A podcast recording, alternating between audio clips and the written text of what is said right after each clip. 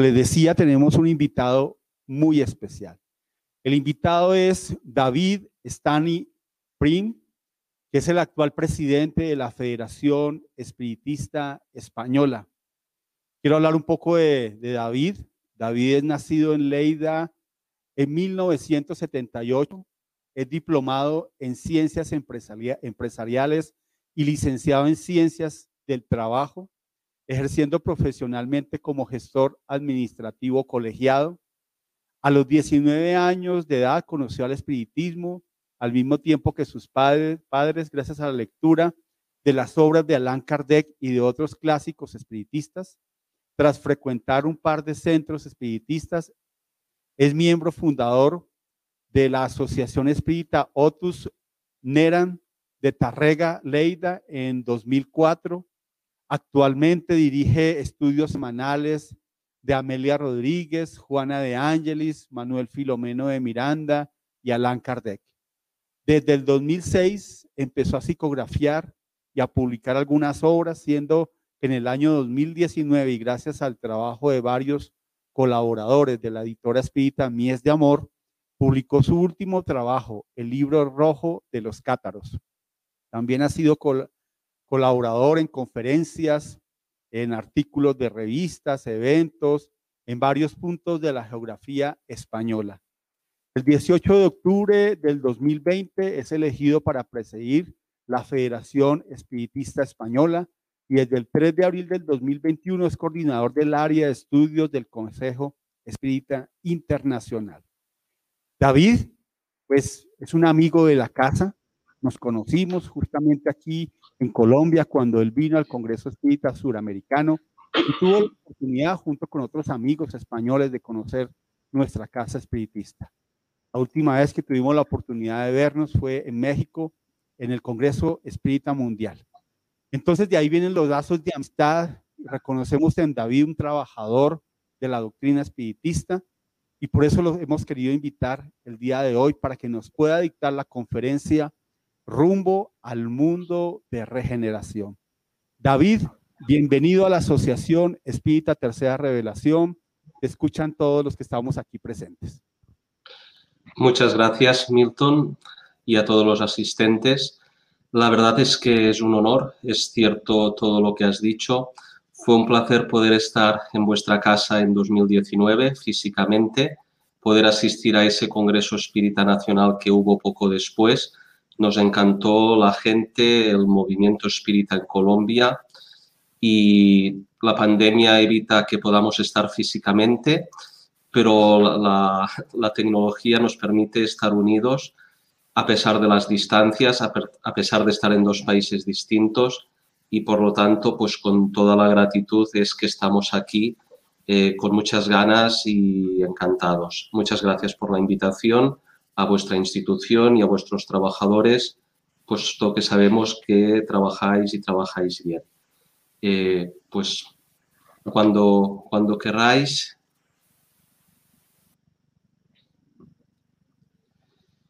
Vamos a hablar hoy del rumbo al mundo de regeneración. Es, es un tema actual. Eh, dentro del espiritismo tenemos la suerte de poder contar con unas relaciones directas con el plano espiritual, eh, con la espiritualidad superior. Y yo creo que este es un punto distintivo que nos permite hablar con seguridad. Es decir, no hablamos de libros escritos hace muchos años, no hablamos de doctrinas filosóficas o religiosas del pasado, sino que estamos hablando del momento actual, del momento en, el que nos encontramos. La doctrina espírita, como sabemos, es bastante nueva, tiene tan solo 150 años, eh, nació en París en el 18 de abril de 1857 y fue evolucionando, fue progresando de la mano del maestro de Lyon, Allan Kardec. Y sabemos que en la Génesis Kardec es muy claro cuando nos habla de las dos generaciones. Nos está hablando Kardec de que hay una generación que deberá irse, que no puede persistir, que a nivel psicológico representa también el hombre viejo, lo que habíamos hecho pues hasta la fecha, ¿no? Y sabemos que hay una generación nueva con ideas nuevas, sobre todo buscando una espiritualidad distinta, un sentido existencial diferente y anhelando una paz y anhelando un, encaje distinto en nuestro planeta, ¿no? Eh, a pesar de que eso fue dicho hace 150 años aproximadamente, Sabemos que Kardec también nos habla de las distintas categorías de mundos habitados en el Evangelio según el Espiritismo y de todos es sabido que hasta ahora se nos ha clasificado a la Tierra como un planeta de expiación y pruebas. Antes del planeta de expiación y pruebas están los mundos primitivos, donde se ensayan la vida orgánica, donde se ensaya el espíritu. En los mundos de expiación y pruebas, pues crecemos moralmente pero todos sabemos, y por desgracia es muy conocido, ¿no? de que el mal se enseñorea por encima del bien, por lo tanto, el orgullo, el egoísmo, acostumbran a ser más fuertes en la vida física que, que aquellos que intentan hacer el bien. No obstante, tampoco es exactamente así, ¿no? Porque lo que está ocurriendo es simplemente que estamos evolucionando, que tuvimos la suerte de contar con el Maestro Jesús encarnado hace dos mil años. Y a partir de ese momento, eh, ese mensaje, esa práctica, esa vivencia, que no es otra que el Evangelio, pues quedó instalada y se ha ido desarrollando, ¿no? A tal punto que Kardec nos habla de que el siguiente paso en el que nos encontramos en transición son los mundos de regeneración, que todavía no son mundos felices, pero donde en los mundos de regeneración ya no tenemos ganas de dañar a los demás, ya no tenemos ganas de hacer guerras, sino que simplemente buscamos esa paz interior, ¿no? Esa convivencia con nuestros compañeros y conscientes de las expiaciones, queremos soltar el fardo, ¿no? Queremos dejar el lastre, sabemos que hemos hecho algo en otras vidas que tal vez no ha sido muy acertado, pero nos centraremos más en sembrar aquello que es bueno, aquello que realmente nos haga crecer como, como espíritus, ¿no?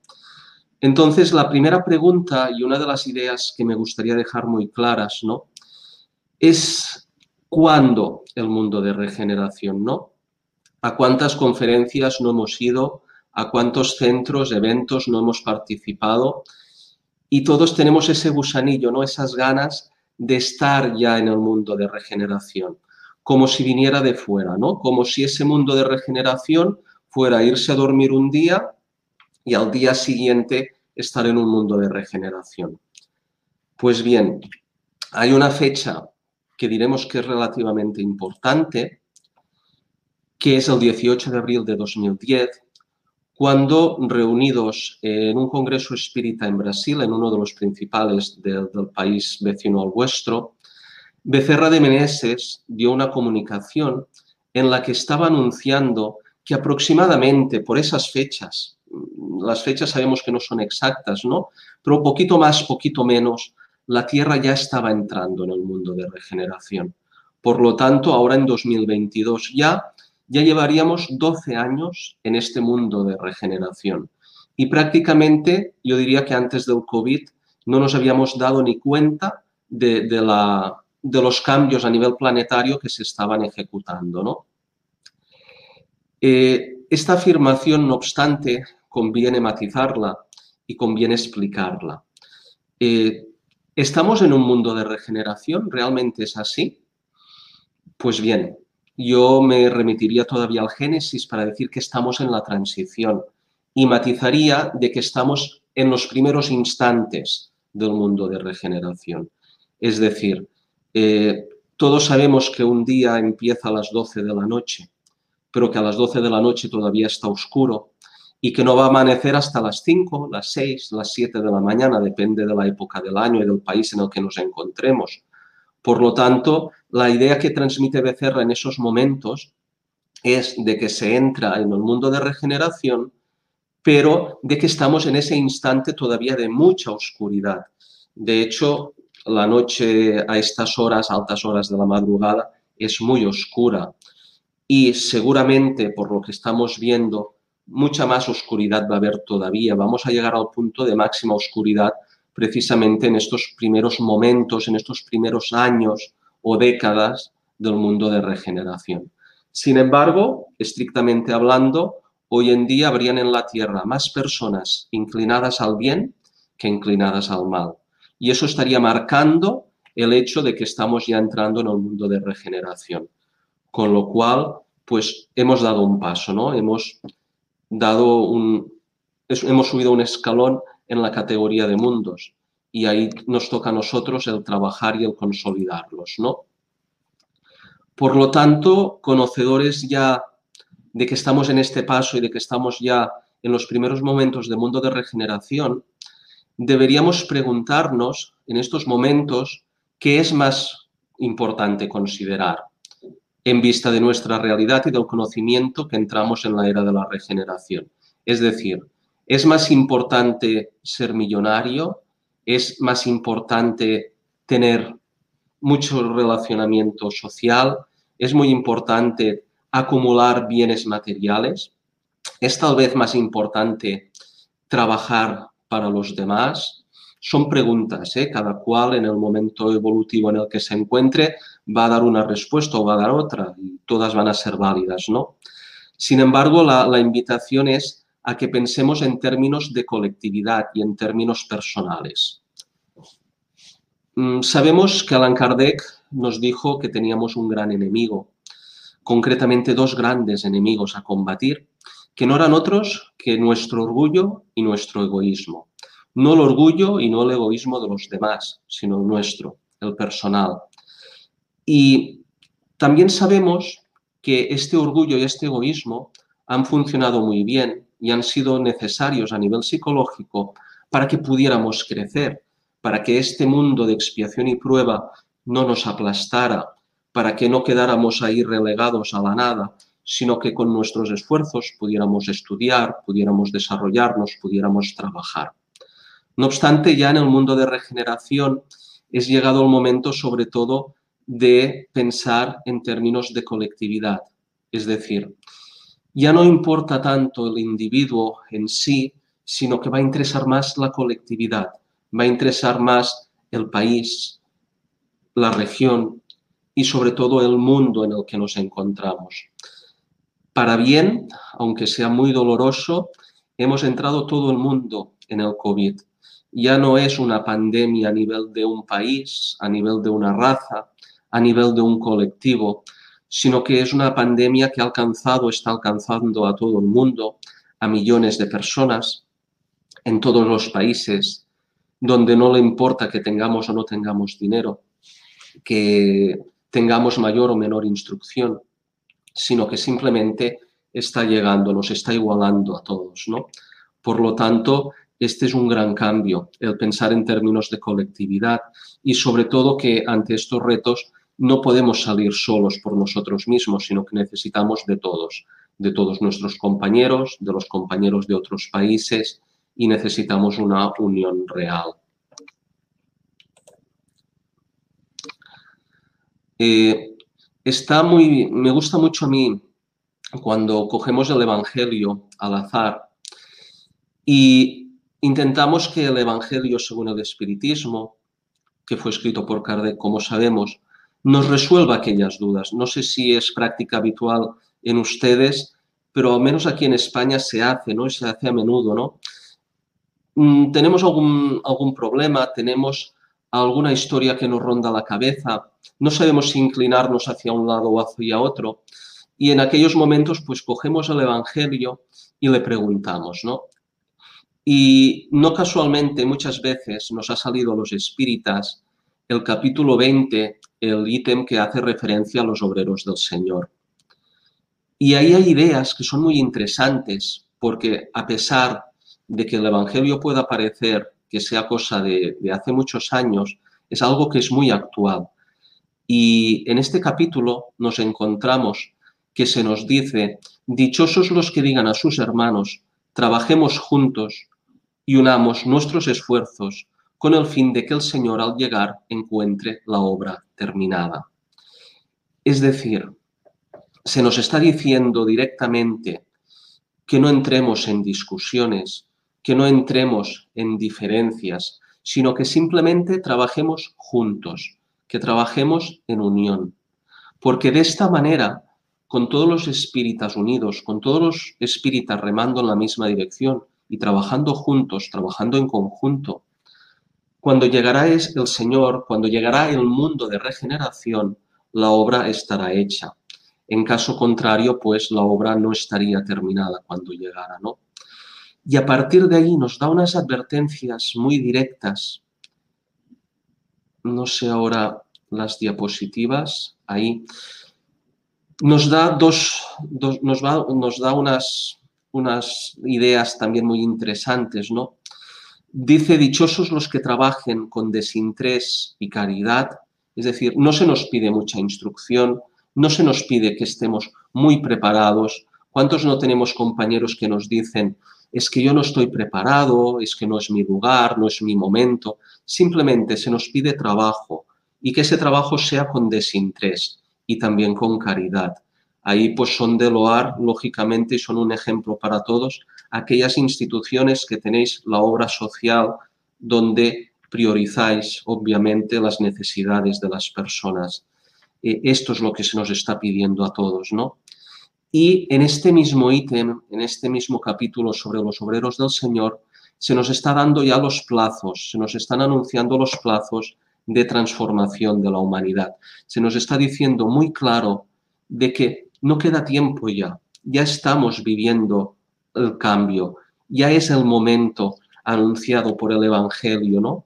Aquellos tiempos del final de los tiempos, que no es otra cosa que el final del mundo de expiación y pruebas y el comienzo de este mundo de regeneración en el que nos encontramos, ¿no? Y ahí vamos a encontrarnos con que la humanidad en su conjunto debe transformarse. Y eso es importante. Eh, yo creo que después de esta pandemia no volveremos a ser como antes, no volveremos a estar como antes. Algo va a cambiar en nosotros, aunque sea la tecnología, aunque sea el valorar a las personas, pero vamos a ser distintos. La humanidad pues está cambiando, ¿no?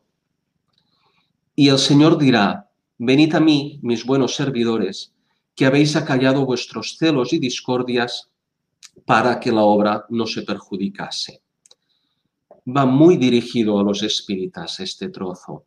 Eh, este Evangelio va directo a nosotros. Es decir, no hay celos, no hay problemas en los centros espíritas, no hay problemas en las federaciones, en el movimiento internacional. Pues lógicamente los hay. En cualquier relación humana hay asuntos que resolver, hay problemas, pueden haber discordias, la institución por excelencia del matrimonio, los que estamos casados, quién no tiene un día bueno y otro día que no lo es tanto, pero eso no significa que debamos separarnos, sino que lo que se nos está diciendo es que trabajemos en conjunto y sobre todo que no seamos nosotros los que perjudiquemos la obra. Es decir, que los propios espíritas no seamos los que pisoteemos o los que boicoteemos inconscientemente todo lo que la espiritualidad superior está preparando a nivel planetario. Y además nos advierte, porque supongo que nos conoce y nos conoce muy bien y todos nos autoconocemos un poco, ¿no? No hemos estado pocas veces en la Tierra. Y no, se nos advierte de, hay de aquellos otros que por sus rencillas hayan retrasado la hora de la cosecha, pues la tormenta vendrá y serán llevados en su torbellino. Por lo tanto, no se nos va a pedir el típico, lo que nos pasaba en la Edad Media, ¿no? De decir, bueno, no sabíamos más, lo hemos hecho lo mejor que hemos podido, sino que simplemente se nos dice de forma muy clara, y eso es muy importante porque la espiritualidad superior está ahí presente, de que no tengamos rencillas, sobre todo de que las acallemos, es decir, que tengamos la caridad con nosotros, con los demás, y que no perjudiquemos la obra de avance. Ustedes se llaman tercera revelación y es, me gusta mucho el nombre porque es la tercera vez que Cristo en la primera nos preparó, en la segunda se nos dio y en la tercera nos recuerda todas las leyes morales y todo aquello que puede hacer la felicidad del hombre en la tierra, ¿no? Pues que no seamos, no seamos nosotros los que impedamos a los demás esa felicidad, ese progreso espiritual que todos precisamos. También nos dice que no retrocedamos, es decir, claro que hay dificultades, claro que estar al frente o simplemente ser trabajador de una casa espírita es complicado, pero se nos dice que a los que no retrocedan confiará los cometidos más difíciles en la obra de la regeneración mediante el espiritismo. Por lo tanto, aquellos que conocemos el cristianismo de otras vidas, aquellos que han trabajado seguramente no, habremos sido espíritas en otras vidas porque el espiritismo es muy reciente, pero aquellos que ya tienen a Cristo en el corazón, simplemente que, que continúen trabajando y aquellos que más tienen, más se les va a dar, por lo tanto, tareas más difíciles, ¿no? Que no retrocedamos, esa es una idea muy importante, porque en tiempos como estos a veces puede suceder que nos desanimemos, ¿no? A lo mejor alguien se levanta y piensa, ¿para qué me voy a levantar? Pues se va a levantar, lógicamente, para ser mejor, para aprovechar el día, para aprovechar la oportunidad de conocer personas, de ser el mejor, y de aportar lo que todos necesitamos de cada uno de nosotros. Una idea muy importante que ya es conocida, eh, vamos a hablar, vamos a usar el libro bastante a lo largo de esta conferencia de Hacia el Mundo de Regeneración. Hace un año, al final del 2020, apareció en portugués No rumbo do mundo de regeneración y ahora ya está traducido al castellano y por lo tanto ya podemos adquirirlo y leerlo en nuestra lengua bajo el título de Hacia el mundo de regeneración. Conocemos que fue publicada Transición Planetaria por el espíritu Manuel Filomeno de Miranda, que le siguió Amanecer de una nueva era y después Perturbaciones espirituales, pues este cuarto libro complementa los anteriores y como los anteriores se dirige directamente a los espíritas, a los que hoy estamos aquí y a los que trabajan en sus hogares, en sus países, en sus centros. Y nos vierte unas ideas de muchísima actualidad, de hecho nos va a hablar del COVID, nos va a hablar de cómo funcionan los hospitales espirituales y cómo se organiza la espiritualidad durante la pandemia. Y vamos a traer aquí algunas de las ideas, que no todas, que están en el libro. ¿no? Una realidad que no hace falta que nos lo digan los espíritus, es que la Tierra se ha convertido en una aldea global gracias a las comunicaciones virtuales y a los viajes aéreos. Es decir, hoy yo desde España puedo estar en Colombia, ustedes desde Colombia pueden estar en España, podemos estar en cualquier lugar del mundo gracias a la tecnología, gracias a esta era tecnológica que estamos viviendo, a estas revoluciones.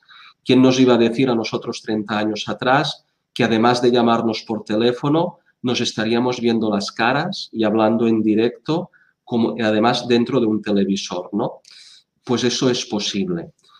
Pero esta tecnología y al mismo tiempo los viajes que permiten que yo si hoy cogiera el avión, pues creo que serían siete u ocho horas, no muchas más, me plantaría en Colombia con ustedes, pues eso ha hecho que ya no seamos ese mundo tan dividido que había antes y tan distinto. Hoy en día la Tierra es, se habla de, la aldea global en el sentido de que la casa es de todos y lo que le hacemos a la casa nos afecta a todos, ¿no? Estas ideas, de hecho, ya son muy comunes y no son, no vienen del espiritismo, sino que están ahí, ¿no? De que la Tierra es la casa donde estamos todos. Vamos a analizar un momentito, vamos a ver, hacer, intentar hacer una radiografía del momento en el que nos encontramos. Nos dice el libro que los días actuales son turbulentos, desapareciendo el sentido existencial con continuas cargas de pesimismo y violencia, comprometidas con la destrucción del ser integral y pleno en pensamiento y actitud.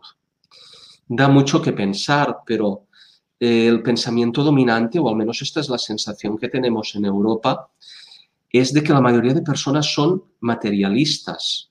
Aunque se digan religiosos, aunque se digan cristianos, aunque se digan eh, espiritualistas, espiritistas, tienen un pensamiento y una conducta muy materialista, en el sentido de dar más importancia a los bienes materiales que a las personas, ¿no? Y que al espíritu, lógicamente. Eso lo que provoca es la desaparición del sentido existencial. Si no nos preguntamos quién somos, de dónde venimos, a dónde vamos, y nos acabamos creyendo aquellas simplificaciones que nos dicen que estamos aquí por casualidad y que no hay nada más después, pues lógicamente ese pensamiento como consecuencia va a traernos pesimismo y mucha violencia.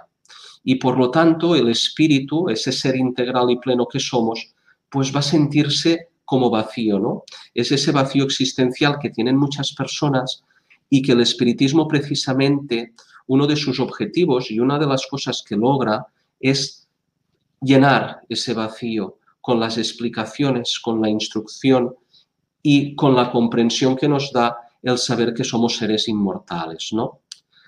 Estamos viviendo en unos momentos en que la psicosfera, la psicosfera son aquellas, aquellas capas psíquicas que nos rodean como individuos, que nos rodean como colectividad, a nivel incluso de pueblos, de países, incluso a nivel de, planeta terrestre, ¿no? de esta aldea global, pues esta psicosfera en estos momentos es densa, con fluidos sombríos y que no son otra cosa que el resultado de la emisión mental enfermiza de sus habitantes.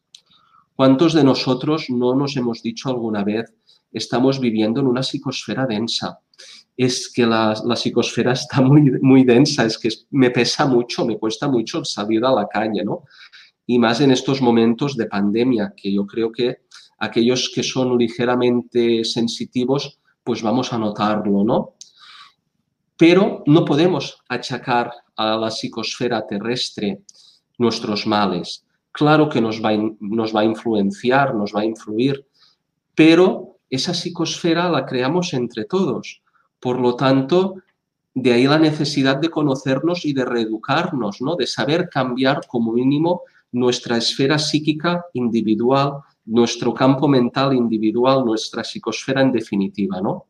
Pero sí que es verdad que se constata desde la espiritualidad superior que en estos momentos hay mucha densidad en la psicosfera terrestre.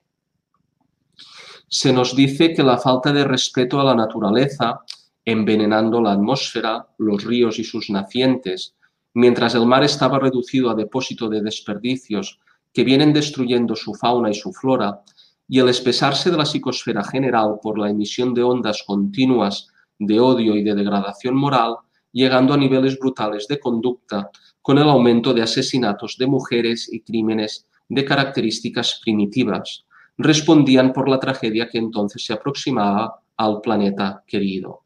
Es decir, están analizando ¿no? cómo hemos llegado a este punto de una psicosfera tan densa. ¿no? Pues durante muchos años, durante muchas décadas, en general, no nos hemos preocupado de si estábamos dañando el medio ambiente, no nos hemos preocupado de si estamos vertiendo más CO2 que oxígeno, de si los ríos se ensucian y si la contaminación va a contaminar también a los peces que después nos vamos a comer. Porque yo creo que en general lo que hemos hecho es aquello que se dice de tirar la pelota hacia adelante, ¿no? Chutar la pelota que dicen los políticos. Ellos están cuatro años y aunque haya un problema, si lo han tirado hacia adelante y ellos pasan sus cuatro años, pues después el próximo ya se lo, ya se lo encuentra, ¿no? Pues en estos momentos todos, como sociedad, como aldea global, nos estamos encontrando esto, ¿no? No hemos tratado bien a la naturaleza y no es que la, naturaleza vaya a tratarnos mal, es que estamos recogiendo aquello que hemos provocado, ¿no? Eh, en el prólogo del libro, Hacia el mundo de regeneración, resalta una, una frase que además creo que es muy apropiada, que nos dice que cuando los seres humanos comprendan que el mundo está hecho de resonancias, sus pensamientos y conductas obedecerán a un criterio de selección distinto. Es decir, nosotros creamos la psicosfera, nosotros hemos creado la contaminación atmosférica y de océanos y de aguas que, estamos viviendo y nosotros podemos cambiar la psicosfera con mejores pensamientos, podemos mejorar nuestra sociedad, a nuestros compañeros pues simplemente con un poco más de cariño, simplemente dándonos un poquito más a cuantos nos rodean, pero también al planeta en general, ¿no? Si hemos sido capaces de destruir hábitats, también seremos capaces de, construirlos o de reconstruirlos. Y yo creo que ese es el pensamiento ¿no? que nos quiere traer. Si cambiamos el pensamiento y lo mejoramos y cambiamos la conducta, también vamos a mejorar la psicosfera y vamos a cambiar el mundo que habitamos. Otra idea también bastante interesante, ¿no? Se nos dice que los fenómenos periódicos que asolan al planeta y a sus habitantes son siempre advertencias muy graves que proceden de Dios en invitación rigurosa al cambio de hábitos y de comportamientos. Es decir, si no nos habíamos dado cuenta, pues eh, de, ese, de ese clima psíquico ¿no? ha derivado en, la parte material en ese virus, ¿no? en ese coronavirus. Y podemos decir que el coronavirus, yo estoy convencido, yo no sé si ha salido de un laboratorio o no, no me interesa, da igual, pero yo creo que no ha habido ninguna persona que haya dicho, vamos a infectar a todo el mundo y a causar millones de muertes. Si lo ha hecho, vaya, peor para él. Pero yo creo que no. Yo, yo creo que ha sido que se ha ido expandiendo, ha ido ganando su terreno, pero vemos ahí, y de hecho el libro lo va a ver así, de esta manera, Filomeno de Miranda nos lo va a explicar, ha sido una intervención, creemos que a tiempo, para evitar males menor, mayores. Perdón. Eh, lo veremos en otra diapositiva más adelante, ¿no? pero la deriva del mundo no era muy adecuada. Entonces, esta pandemia que estamos viviendo nos está invitando, nos está forzando al cambio de hábitos y de comportamientos. De hecho, yo no sé cómo está Colombia en estos momentos, pero sí que en la región de España que estamos viviendo volvemos a estar confinados, estamos en invierno, hay una explosión de contagios nuevamente a pesar de estar vacunados y no nos podemos reunir más de 10 personas y siempre, siempre con la mascarilla y con el gel hidroalcohólico. Yo creo que eso es una medida general, ¿no? Pero aquí ya se había levantado pensando que ya habíamos pasado, que ya estábamos ganando la batalla y resulta que lo que ha resultado es de que hemos tenido que volver nuevamente a reducir la interacción social. Pues esa reducción de interacción social nos está invitando a que, la, a que la hagamos de otra manera, a que pueda ser a través de Internet, viéndonos las caras como hoy estamos, ¿no?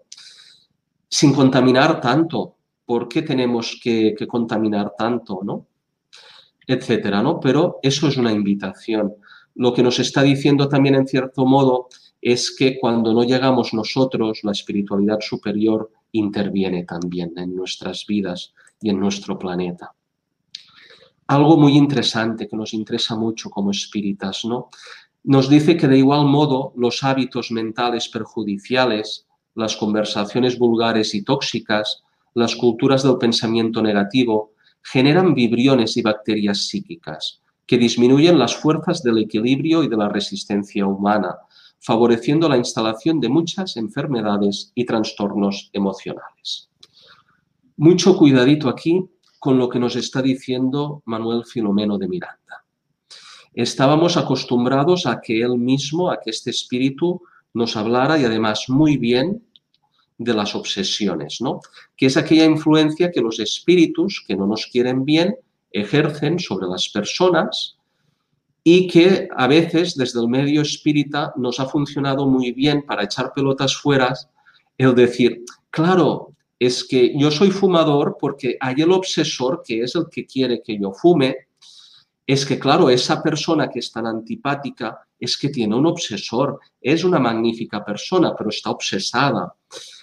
Y sí, porque conocemos los mecanismos de la obsesión, porque Kardec le dedica un capítulo entero en el libro de los mediums, que es el 23, pero cuidadito, porque aquí lo que nos está diciendo es que nos miremos, porque cuando hablamos de vibriones y hablamos de bacterias psíquicas, estamos hablando que en nuestro campo mental, es decir, en aquellos pensamientos que nosotros emitimos, que lanzamos a los demás, pero que el pensamiento siempre vuelve a nosotros, en una, en una corriente que es como un boomerang de ida y de vuelta, ahí a nivel psíquico se generan esas bacterias, se instalan.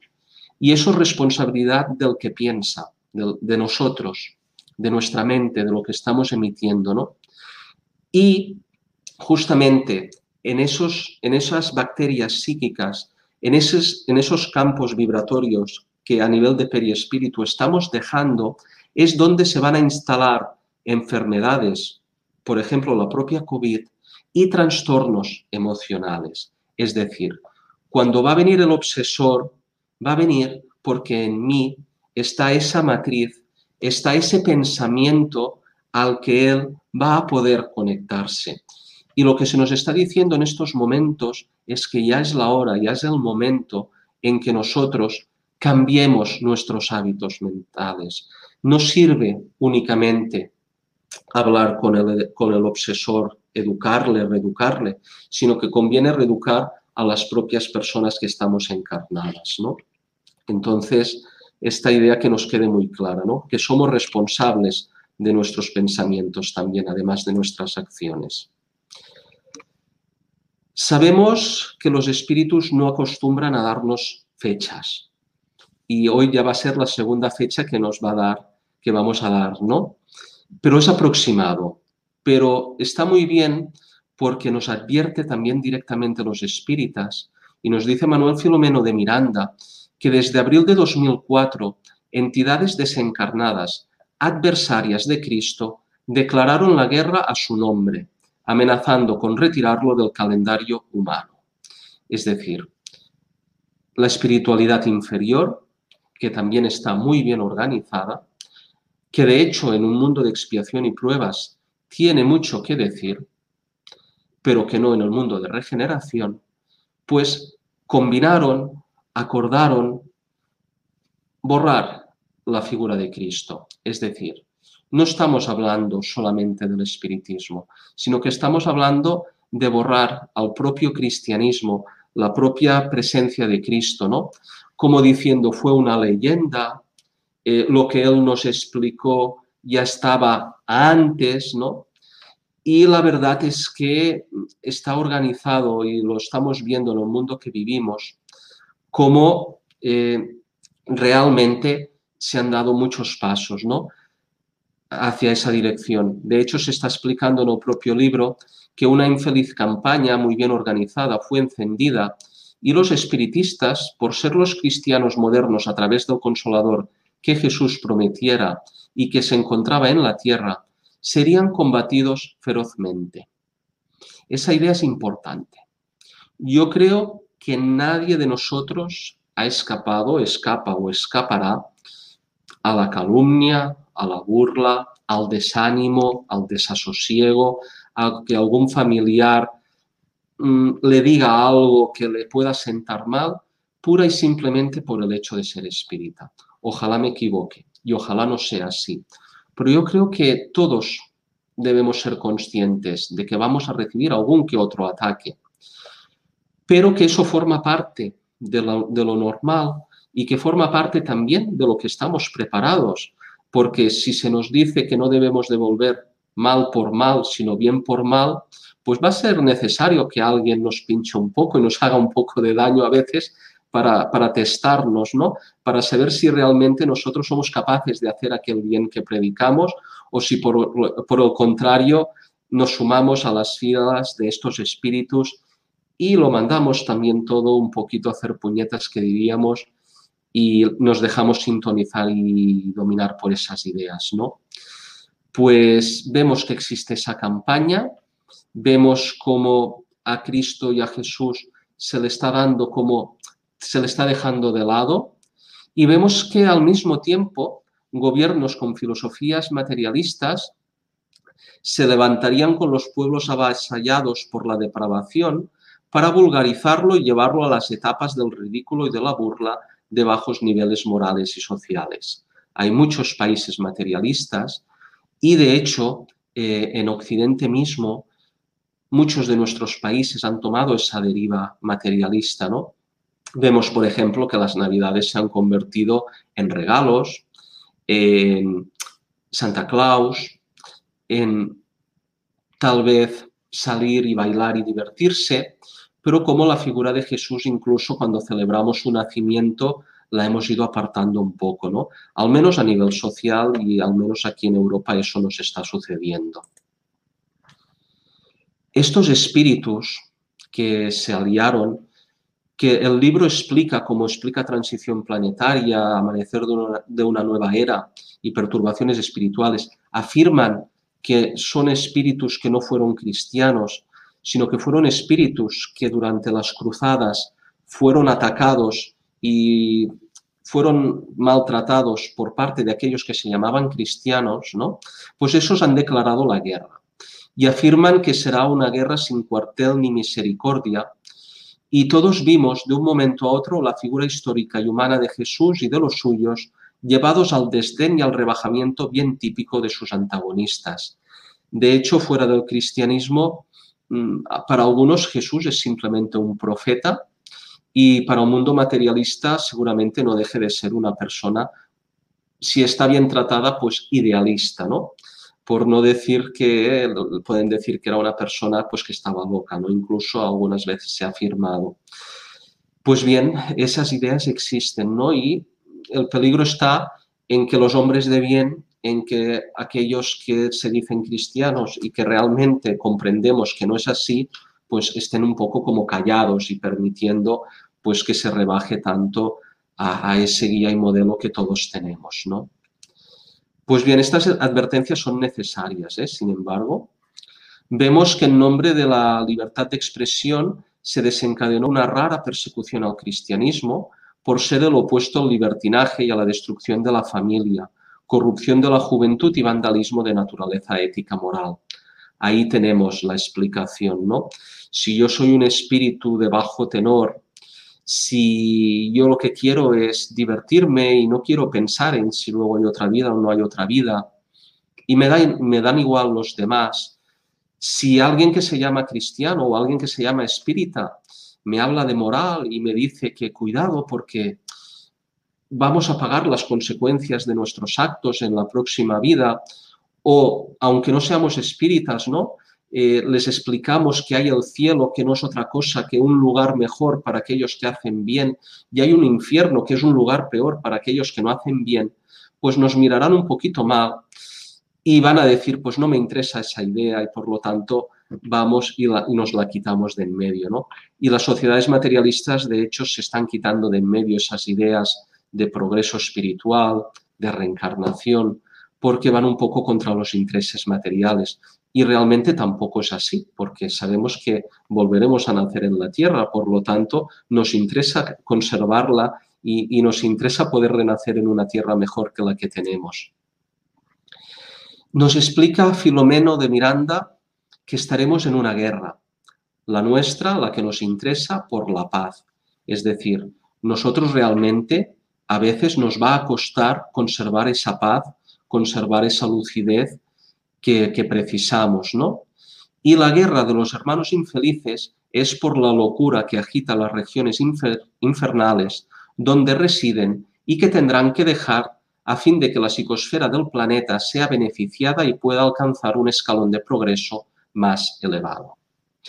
Si recordamos, como hablábamos al comienzo de la Génesis, cuando Kardec nos habla de las dos generaciones, nos está recordando que todo progresa en la creación y sabemos que ninguna de las ovejas de Cristo se va a perder. Pero sin embargo se dice también que no se va a permitir que los malos dañen a los buenos, que los malos impidan el progreso del planeta y que para ello van a ser desterrados, como sucedió con aquellos capelinos que hace milenios vinieron a la Tierra y nos dieron un impulso pues porque ya no tenían cabida en sus mundos, ¿no? En esos planetas de la estrella Capella, pues hoy en día los que habitan la Tierra o los que habitamos la Tierra estamos bajo esa espada de Damocles de que si no lo hacemos bien y si somos causa del mal, podemos ser desterrados. Todos los espíritas damos por hecho de que somos muy buenos, de que somos casi seres perfectos, pero yo creo que si Filomeno de Miranda es tan directo con nosotros, es porque nosotros no dejamos de ser habitantes de este globo y por lo tanto debemos analizarnos muy bien, ¿no? Y no olvidar y no dejar de advertir a la espiritualidad inferior, a aquellos espíritus encarnados más rebeldes o más violentos, de que vayan con cuidado, porque no va a ser un castigo, pero si ellos no están a gusto en un mundo de regeneración y se encuentran mejor en un mundo de expiación y pruebas, pues van a ser llevados por afinidad a un mundo de expiación y pruebas. Es decir, pero no van a impedir que la tierra sea mundo de regeneración.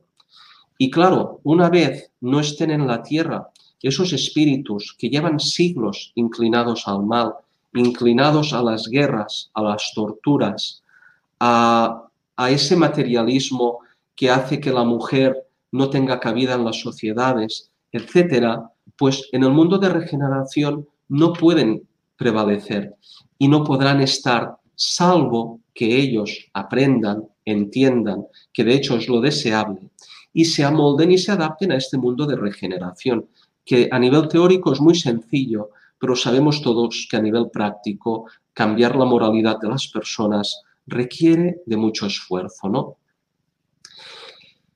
Por si alguien pensaba que esta guerra del 2004 ya ha empezado y ya se está terminando, pues jarro de agua fría, porque se nos dice que la gran batalla está en la fase inicial y todos debemos orar para que el Señor nos conceda misericordia, a fin de ultrapasar el periodo de la contaminación y posible desaparición o cambio del paisaje evolutivo. Yo creo que aquí nos está advirtiendo con dureza directamente del cambio climático, directamente de la contaminación a la que hemos arrojado al planeta. Y se nos está diciendo de que estamos a un paso de la desaparición o cambio de paisaje. Pero si vamos a nivel moral, ese cambio de paisaje o esa desaparición del planeta va ligada con lo que acabamos de decir del destierro a mundos que continuarán siendo de expiación y prueba. Yo me los imagino muchas veces como, como el paleolítico, ¿no? Como el tener que volver a descubrir el fuego, volver a tener que descubrir la rueda. Claro, estos espíritus que en la Tierra, aunque no sean moralmente muy avanzados, conocen y viven en esta, en esta sociedad tecnológica, van a ser muy útiles a los hombres de las cavernas. Vamos, yo creo que serán los próximos constructores de torres de Babel, de pirámides, de civilizaciones, etcétera, en esos mundos, porque van a anhelar poder regresar a las civilizaciones y a las ciudades tecnológicas que tenemos hoy en día. Algo muy interesante también que conviene decir y que va ligado con la idea del porqué del coronavirus en estos momentos, ¿no?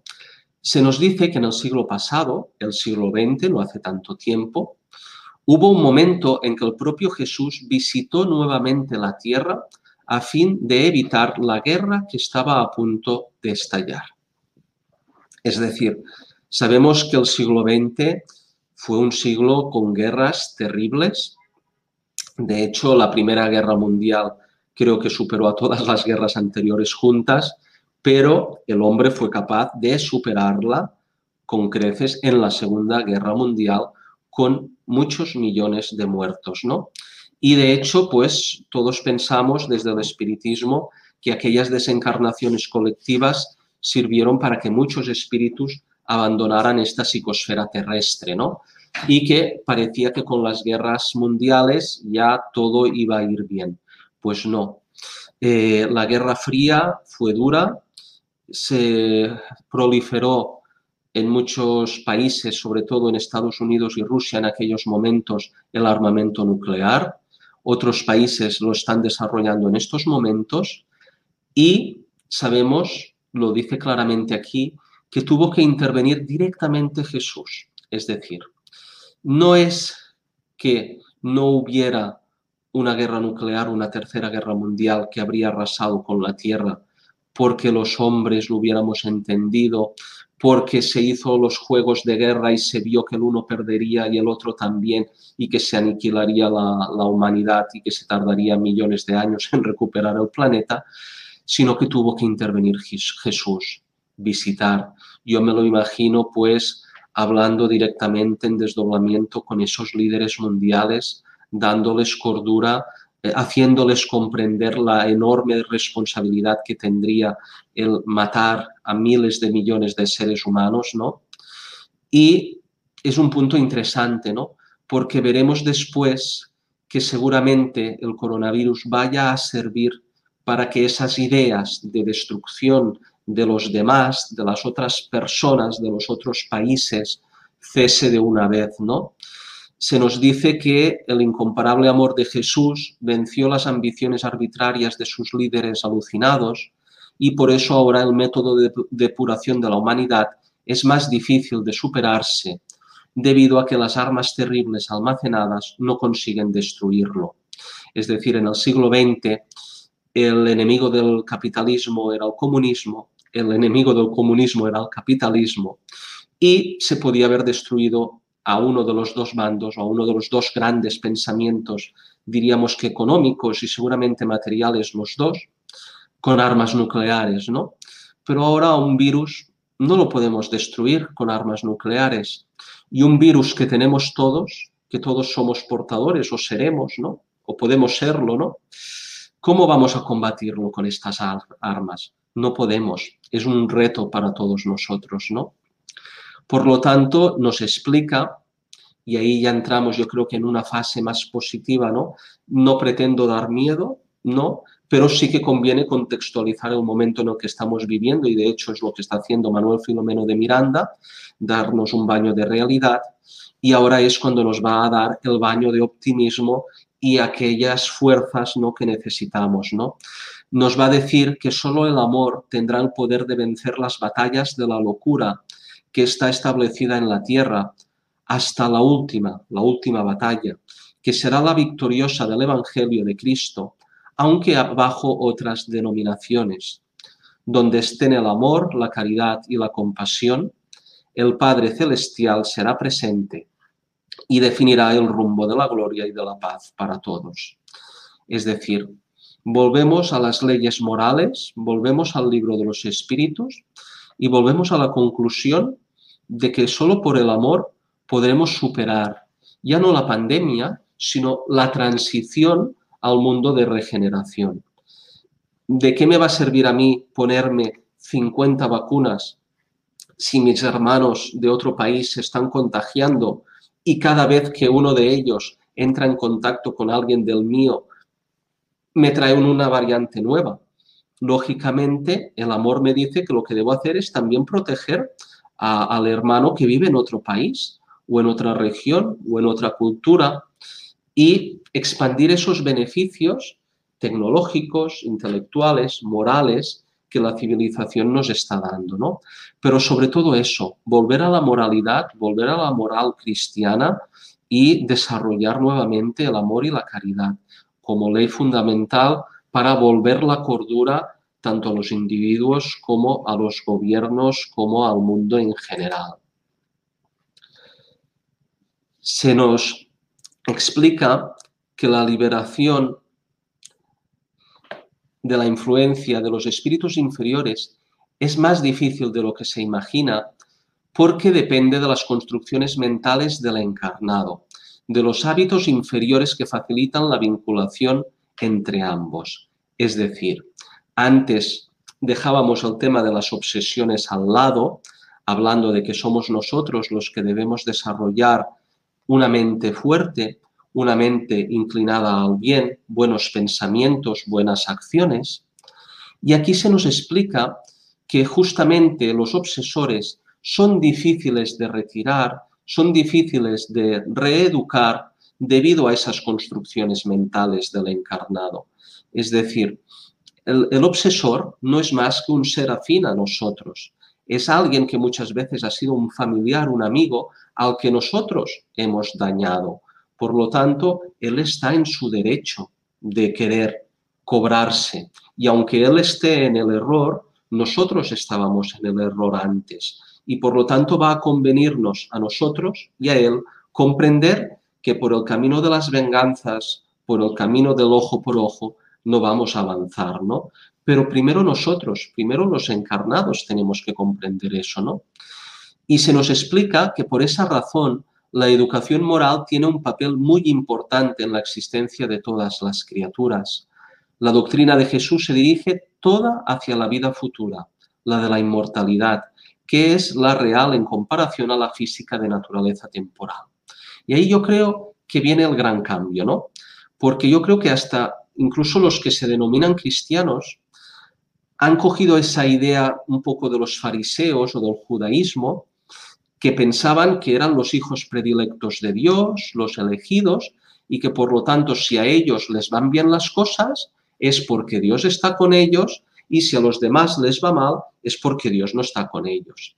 Y eso es un poco un poco peligroso, ¿no? Ese tipo de pensamiento, porque la verdad, la realidad es que yo no soy mejor que los demás, pero tampoco los demás son mejores que yo, no sé cómo decirlo, ¿no?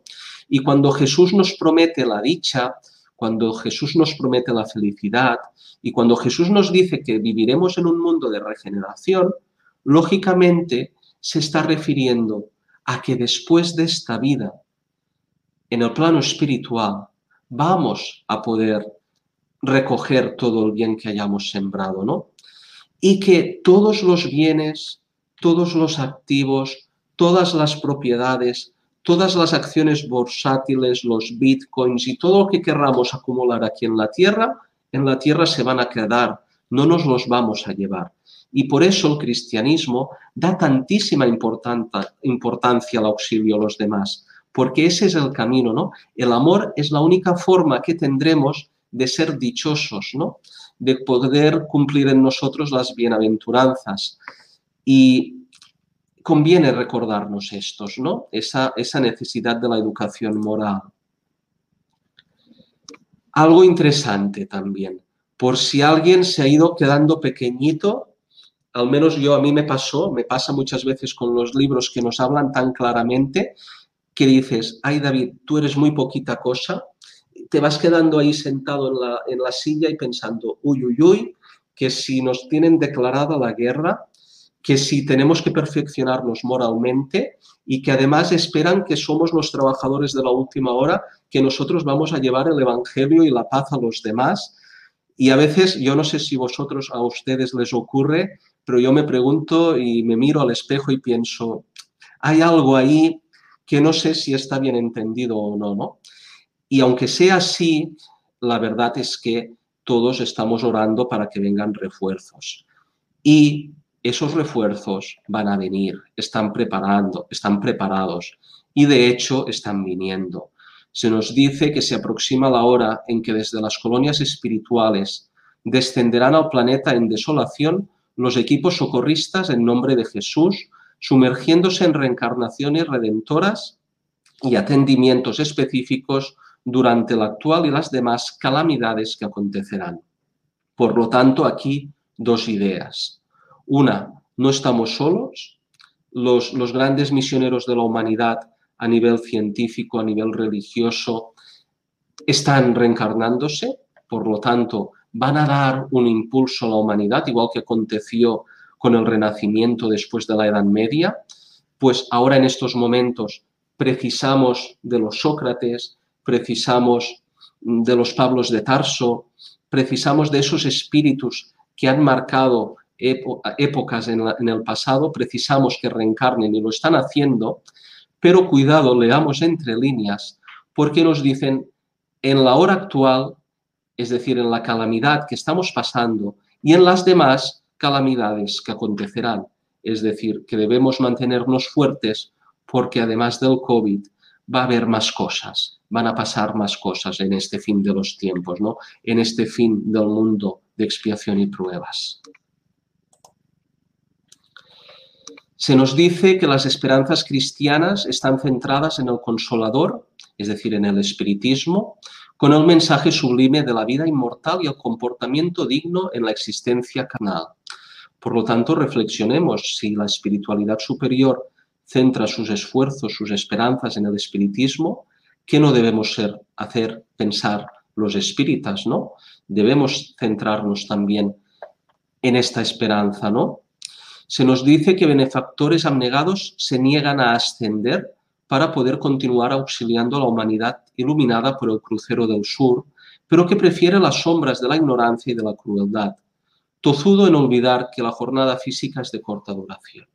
Es decir, tenemos espíritus, todos conocemos a Becerra de Meneses, que por evolución, que por merecimiento, podría haber abandonado la Tierra y estar en un mundo superior al nuestro, y en cambio continúa vinculado a nosotros, porque ese amor que profesa al planeta, que profesa a esos seres más pequeñitos que venimos detrás de él, pues sabe, conocen que nos son muy necesarios. Y yo creo que de ahí podemos obtener muchísimas fuerzas y muchísima esperanza, ¿no? Si espíritus ya sublimados aquí en la tierra son capaces de creer en nosotros, en esta humanidad que estamos viviendo, ¿qué no debemos hacer nosotros mismos, no?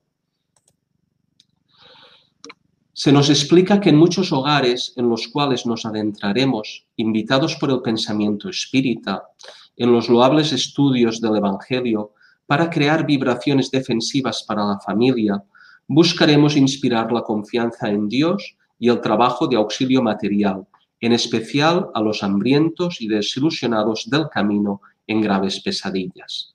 Es decir, nos están explicando que no se van a centrar en los ricos y poderosos, sino que como hizo Jesús, se van a centrar en los humildes, en aquellos que en, sus hogares, ¿no? En, el hogar de cada cual, de cada familia, a través del culto, a través de la práctica del Evangelio en el hogar o simplemente del estudio, pues nos estamos intentando atraer espíritus de bien, ¿no? Pues ahí se van a crear vibraciones defensivas para esas familias. Y además a esas familias, a esos, a esos individuos, a esos espíritas, se les va a inspirar también que auxilien materialmente a los necesitados y que vuelvan, devuelvan la esperanza a los desilusionados, ¿no? Por lo tanto, mm, es importante esas células que todos formamos en nuestros hogares, que estén activas, que estemos activas, que nuestra familia es importante también. Se nos explica que el equilibrio mental, la inquebrantable confianza en Dios, la oración ungida de amor, los esfuerzos de caridad dan origen a anticuerpos que impiden la fácil contaminación. Si antes hablábamos que los malos pensamientos, que los pensamientos vulgares son capaces de crear bacterias o virus a nivel mental, pues la oración y el equilibrio mental, la caridad, lo que provoca es anticuerpos a nivel mental. Y por lo tanto, si somos capaces de generar anticuerpos en nuestra corriente mental, en nuestro perispíritu, seremos también más resistentes a los virus, a las bacterias, a las enfermedades de origen físico. Podremos a lo mejor pasar la enfermedad a nivel físico, pero a nivel mental y a nivel de perispíritu seremos mucho más resistentes. Y estas enfermedades, si es que las pasamos, no serán tan, tan complicadas ni tan perjudiciales, ¿no? Estamos ya en, terminando un poquito, ¿no? Y estamos en el tiempo de la esperanza. Algo importante. El maestro reunirá a sus discípulos y los iluminará aún más. Por eso he empezado la, clase hablando, perdón, la clase, la conferencia, hablando de unión. Por eso yo creo que los espíritus no se están cansando desde tiempos de Kardec de recordarnos de que los espíritas debemos estar unidos, porque se nos dice que el maestro reunirá a sus discípulos, es decir, Jesús no nos quiere como seres individuales, no nos quiere separados y enfadados, nos quiere juntos, en el pensamiento en Cristo, en el trabajo en Cristo, en el trabajo espírita. Entonces, sabemos que el Maestro reunirá a sus discípulos y los iluminará aún más. Yo creo que este nivel de conciencia de la realidad espiritual que nos está dando en estos momentos el espíritu filomeno de Miranda, Joana de Ángeles a través de Divaldo, por ejemplo, es algo que, y además a un nivel tan general, además en libros que están al alcance de cualquier persona, que ya no son secretos, que ya no son iniciaciones, que ya no es algo que no se pueda decir, Yo creo que en este punto no habíamos llegado antes en que estuviera tan divulgada la, la espiritualidad, ¿no? Y esa relación tan directa. Y esa es la iluminación que tenemos la suerte de poder gozar, ¿no? Poder conocer cómo está funcionando el mundo de los espíritus en estos momentos. Y se nos dice que es a fin de que toda la sombra que permanezca se diluya por las claridades incomparables del bien y de la unión de las almas en el gran banquete de la paz. Es decir, hemos visto que estamos en los primeros instantes, en los primeros minutos del mundo de regeneración, que por lo tanto es muy oscuro, por lo tanto, es de noche. Sabemos que cuando saldrá el sol, veremos claro, que estaremos iluminados y que todo irá bien. Pero no olvidemos que en la noche una estrella polar o, una luna llena, aunque no brillen tanto como el sol, son capaces de hacer que veamos en la oscuridad. Por lo tanto, debemos ser capaces de ver en estos momentos y de saber dirigirnos, ¿no? Es un poco lo que se nos está explicando en, estas ideas. Se nos dice que nos cuidaremos de inspirar calma y paz en los casos de posesiones graves y no diagnosticadas por las ciencias médicas, en los casos de vampirizaciones, sin juzgar ni preocuparnos con las causas, comprendiendo que todo obedece al orden universal, competiéndonos solo auxiliar e intentar liberar del mal. Por lo tanto, desde la espiritualidad superior, esos equipos de trabajo van a trabajar en los casos de obsesión, van a trabajar en los campos en que la ciencia médica no comprende la interferencia de los seres espirituales y van a estar ahí y de hecho lo están haciendo, ¿no? Y nos están invitando a los que estamos encarnados a que sigamos trabajando, a que sigamos intentando hacer pura y simplemente el bien. Y ya para terminar, mm, sé que más o menos me habéis dado una horita y creo que es lo que hemos acabado encajando, ¿no? Algo muy importante, que nos quede muy claro también. Igual que deseo transmitir y que quede claro que estamos ya entrando, estamos en los primeros minutos del mundo de regeneración y todo lo que está sucediendo, pues algo interesante, que las sombras jamás logran la victoria.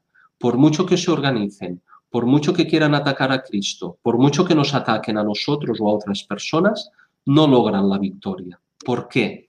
Pues porque basta un rayo de luz para diluir las tinieblas. Así como los ejemplos de amor para vencer los bastiones de la ignorancia y allí implantar las bendiciones de la esperanza y de la paz. La idea anterior, que por muy oscuro que esté, aunque esté poquito iluminado, aunque haya un poquito de luz, ya es suficiente. Aunque las sombras estén trabajando, lo que van a ganarse si perseveran y persisten en la maldad será irse a otro mundo, a otro mundo inferior, porque la tierra va a ser mundo de regeneración, tanto si les gusta como si no les gusta. Y la invitación es a todo el planeta, a todos los seres humanos, que podamos vivir todos en el mundo de regeneración.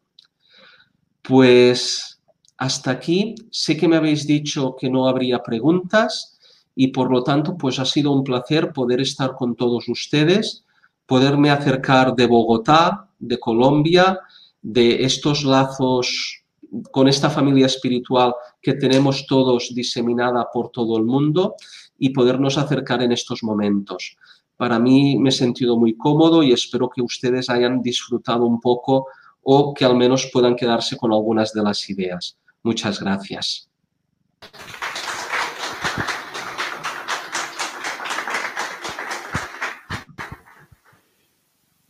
Mi querido David, muchísimas gracias me quedo con una frase, y bueno, me quedo con toda la gran enseñanza que en la tarde, noche del día de hoy nos has dejado. Pero como decías, las esperanzas cristianas están centradas en el consolador, con el mensaje sublime de la vida inmortal y el comportamiento digno en la existencia carnal. Te agradezco inmensamente. Hoy has expuesto Aquí en la Casa Espírita, eh, más de 25 personas estamos aquí presencialmente y muchos espectadores a través de YouTube y Facebook que hoy han recibido el mensaje consolador claro, diáfano, de un buen espíritu, David. Muchísimas gracias por estar aquí y la verdad que nos sentimos muy conmovidos porque hace algún tiempo nos conocimos y mira las circunstancias de la vida. Hoy eres el responsable de dirigir el movimiento espiritista español. Y creo que el mundo espiritual ha sabido colocar en tus manos esta gran responsabilidad para poder saber guiar a los centros espíritas de España y ayudar al movimiento espiritista mundial. Si deseas darnos un mensaje final, aquí te estamos escuchando aún en directo. Pues muchas gracias. Ojalá, Milton, eso sea así. No, es otro deseo. Eh, mira que hemos leído el Evangelio, lo hemos estado ahí, y yo cada vez que leo eso del, está, lo hemos visto hoy, ¿no?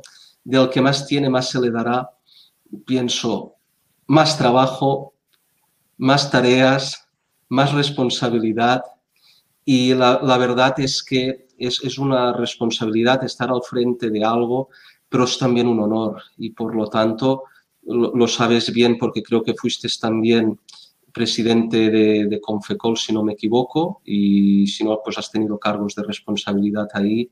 Sabemos lo complicado que es, pero también lo gratificante que es poder trabajar. A cada cual nos colocan en un área distinta. Yo aquí en España, al área de la caridad siempre será un poco distinta de la que tenéis en Sudamérica, porque por suerte la, materia la, tenemos ya, ¿no? No, ¿no? no pasamos hambre, tenemos trabajos, ahora nos falta la moral, nos falta el Cristo, nos falta algo que yo creo que es la caridad moral y que precisamos mucho más que ustedes que están ahí y que por lo tanto simplemente animarles y agradecerles y inmensamente conmovido yo también de poder estar con ustedes.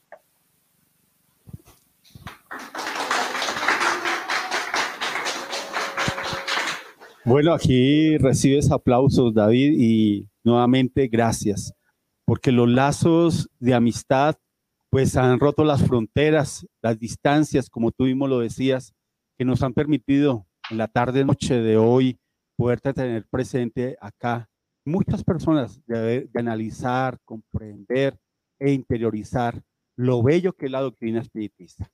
A cada uno de ustedes, queridos amigos, por su sintonía, por estar siempre con nosotros acompañándonos semanalmente. Quiero recordarles que mañana a las 10 de la mañana tenemos momentos en familia, a las 7 de la noche tenemos el Evangelio en el hogar en directo, todos estos programas son en directo. El día lunes, el estudio de la literatura de León Denis, el día martes, el estudio del Evangelio según el Espiritismo, el día miércoles, el análisis de las obras de Juana de Ángeles a través de momentos de coraje el día jueves, el estudio del libro de los medios el día viernes, el estudio a profundidad, el aula de Allan Kardec, y el día sábado a las dos y media de la tarde el curso básico, fuera de todas las actividades que internamente llevamos a cabo en nuestra casa espírita.